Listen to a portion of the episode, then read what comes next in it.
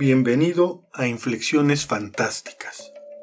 En este podcast podrás encontrar historias cortas que se inscriben en el territorio de lo fantástico, la ciencia ficción, el horror y otras variantes de la llamada literatura de género. Episodio 6. Flaubert. Primera parte.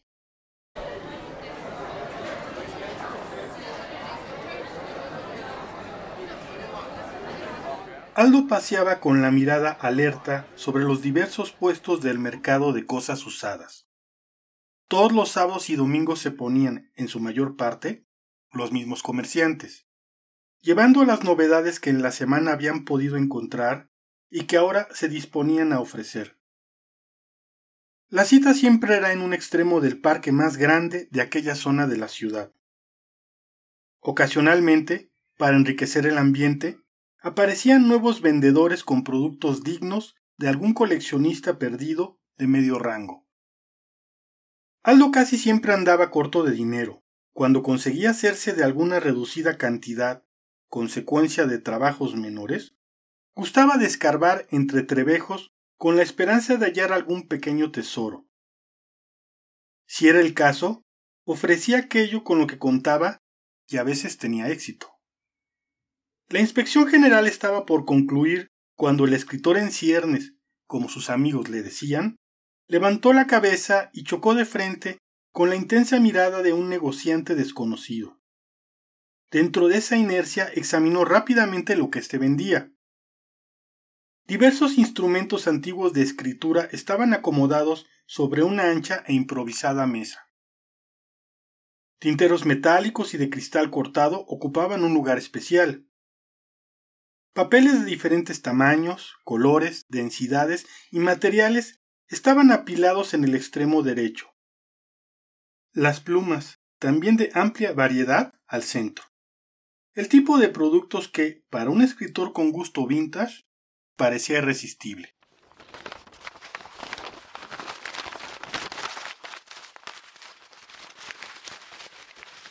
Aldo se acercó y el misterioso vendedor se ofreció a mostrarle con una amabilidad particular su mercancía. Buenas tardes, joven. Llegó al lugar correcto. Tenemos todo tipo de artículos para el escritor enamorado de su oficio. Aldo sonrió brevemente. ¿Cómo sabe que soy escritor?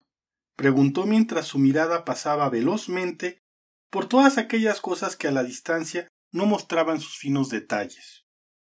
Lo sé porque su lenguaje corporal es claro y va complementado con una pizca de intuición de mi parte. Aldo torció la boca y frunció el ceño como respuesta. Tengo la impresión de que usted es de aquellos escritores casi extintos que prefieren sentir la moderada descarga de tinta por parte de una pluma antigua, en combinación con el papel de cierto gramaje y textura. El conjunto es preferible a simplemente golpear un genérico teclado, ¿Me equivocó? No, en absoluto. La computadora es sin duda necesaria para capturar, afinar y dar formato a lo escrito. Pero para el proceso inicial de creación, nada como la conexión entre la mano, la herramienta y el material. Ah, como si fuera pintor, un pintor de palabras, de ideas. Bueno, pues al menos así es como yo lo veo. Seguramente ya habrá encontrado algo que le guste, dijo el hombre pendiente de cualquier movimiento que pudiera revelar alguna preferencia. Aldo pasó con suavidad la mano por donde estaban expuestas las plumas estilográficas de mayor complejidad. Sin duda son todas especiales, y el precio que indican es desde luego acorde a lo entregado. Pero yo quisiera una pluma única, dijo presuntuosamente. Claro, es usted un cliente conocedor y severo, agregó rápidamente el vendedor. Si me permite, tengo algo que puede superar por mucho sus más exigentes expectativas.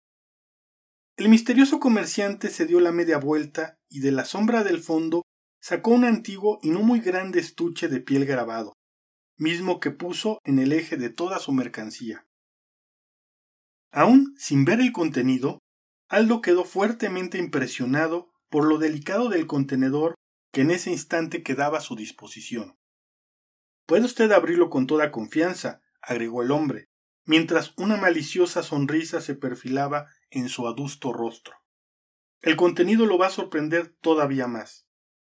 Sí, gracias, respondió Aldo, sin prestar más atención que a lo que tenía enfrente. Con una distintiva elegancia, al menor contacto, el estuche se abrió para presentar una pluma de insuperable belleza. Negra, satinada, como una extraña perla de igual color, de robusto cuerpo y fina plumilla de oro. El escritor en ciernes había mordido el anzuelo. Si me permite el comentario, creo que este producto va en sintonía con su estilo y su personalidad. Un desconcertante brillo proveniente de un remoto lugar se asomó en los oscuros ojos del vendedor. ¿Cuánto cuesta? Debajo de la pluma está la etiqueta con el precio. Aldo levantó la pluma, ligera y firme a la vez, parecía haber sido hecha a la forma y dimensiones de su propia mano. La apreció un poco más antes de decidirse a ver lo que aquel maldito vendedor pedía por ella. Cuando finalmente descubrió el precio, el joven escritor abrió los ojos hasta donde los párpados podían dar. Movió la cabeza hacia atrás y retrocedió dos pasos más de su ubicación anterior. Vaya, ¿no cree usted que la pieza vale lo que estoy pidiendo? preguntó serio el vendedor.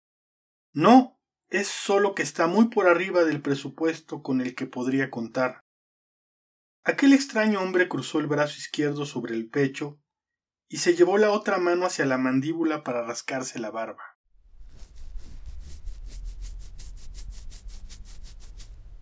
Supongo que podríamos negociar algún descuento, respondió de inmediato mientras observaba fijamente a su cliente. Por la forma como sostiene la pluma, parecería que está destinado a tenerla. Una nueva y enigmática sonrisa surgió en su rostro. Además, con un poco de suerte y en un futuro no muy lejano, tal vez podría traerle un reconocimiento similar al que tuvo su antiguo e ilustre dueño. ¿Y quién era su antiguo dueño? Preguntó Aldo con reciente interés. La pluma está grabada. Si miren el capuchón, podrá tener la respuesta. Aldo se acercó a la pluma y enfocó la vista para descubrir con letras doradas la siguiente inscripción. G. Flaubert. ¿Gustave Flaubert? preguntó incrédulo. Así es. Se sabe que esta pluma le fue regalada por un, digamos, excéntrico admirador de su obra. Si bien era conocido el desprecio que Flaubert profesaba ante el materialismo del burgués, también era dado a la apreciación de la belleza. Al parecer, dos cualidades antagónicas que sostiene la pieza que tiene en sus manos. Aquí tengo un certificado de autenticidad y pertenencia expedida por una casa de subastas cuyo nombre le sonara familiar, dijo el comerciante mientras le extendía el documento.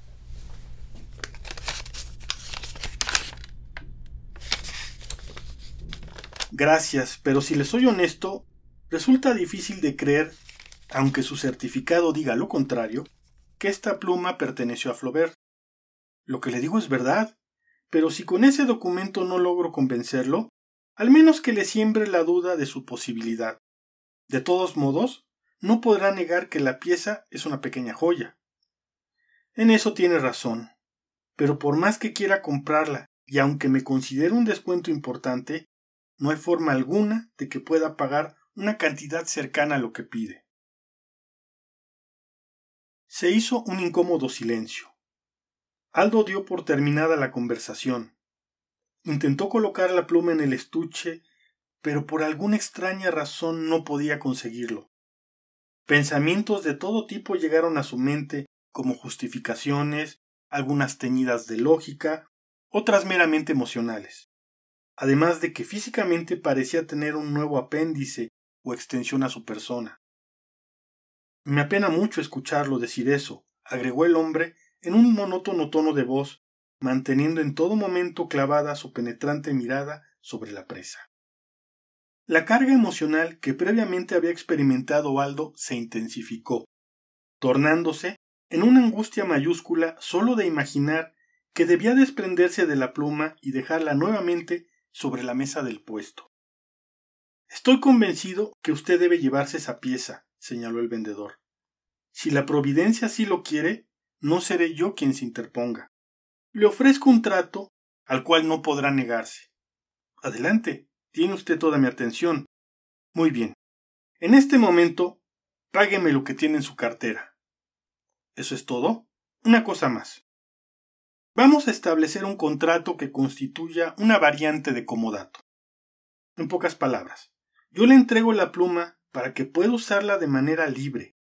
Esta permanecerá ligada íntimamente a usted durante el resto de su vida, sin que haya otra forma de deshacerse de ella que no sea la de regresar a mí y únicamente a mí, o a quien yo expresamente designe, una vez que usted haya muerto, por supuesto. Vaya, qué situación tan particular. Es lo mejor que puedo brindarle, porque quiere tener la pluma, ¿verdad? Una nube de emociones encontradas volvió a surgir en la mente del cliente, y rápidamente se alinearon en una sola respuesta válida. Sí. ¿Cuándo firmamos el contrato?